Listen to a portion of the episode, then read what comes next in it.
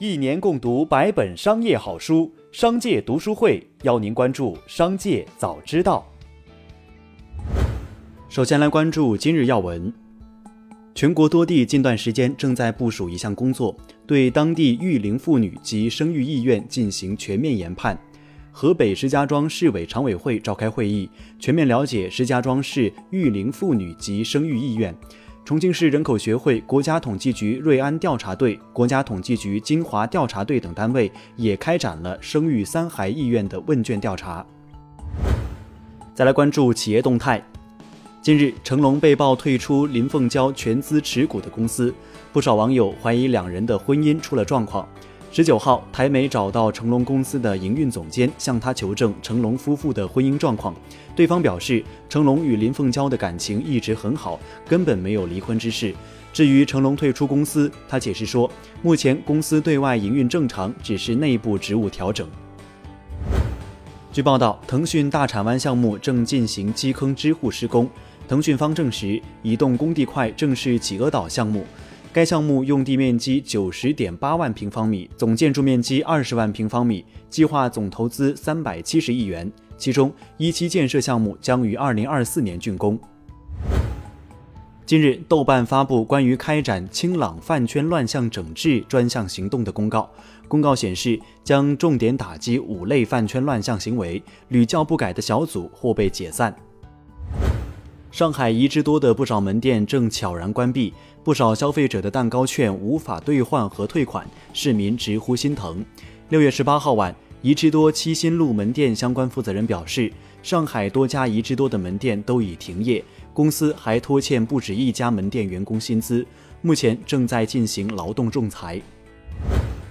据海外媒体报道，长城汽车正考虑收购戴姆勒在巴西的一家工厂，以便于在海外进行扩张。据知情人士透露，两家公司正在就可能达成的交易进行谈判，收购费用可能高达数亿美元，且随时可能终止收购程序。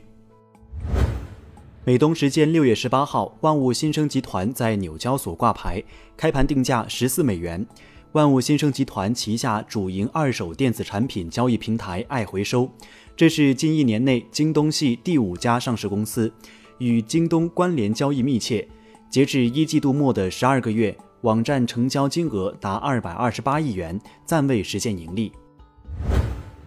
日前，网络有爆料称，三月起，宁德时代就下令强制经理级别员工购买 Model 3，并称强制员工购买的这批车型是因为电池有问题，特斯拉退回给宁德时代的。对此，宁德时代相关负责人在回应，关于员工购买特斯拉是公司为推行全面电动化，以优惠价格鼓励员工购买电动车，不限于特斯拉，包括大部分我们供货的品牌。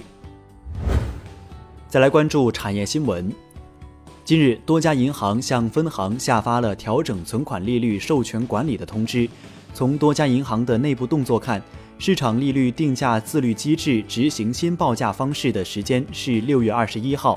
据了解，报价方式改变后，一年期以下的存款利率有所上升，一年期利率水平维持不变，一年期以上的存款产品大多要下调。近日前来问询大额存单的人很多，大额存单额度快速被消耗，因为过了这个周末，不少存款产品的利率要下调了。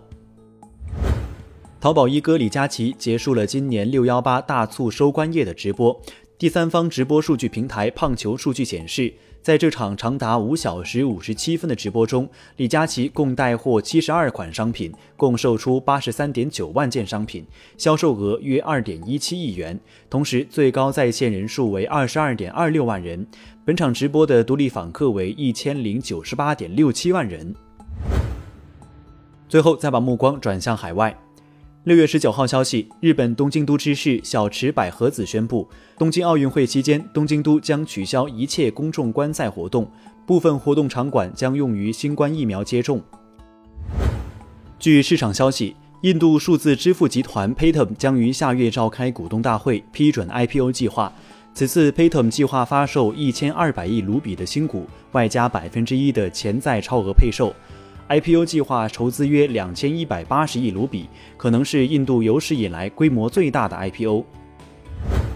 当地时间十八号，世界名画《蒙娜丽莎》的一幅摹本在巴黎拍出，成交价格为二百九十万欧元，约合人民币两千两百万元，这创下了蒙娜丽莎摹本拍卖价格的新纪录。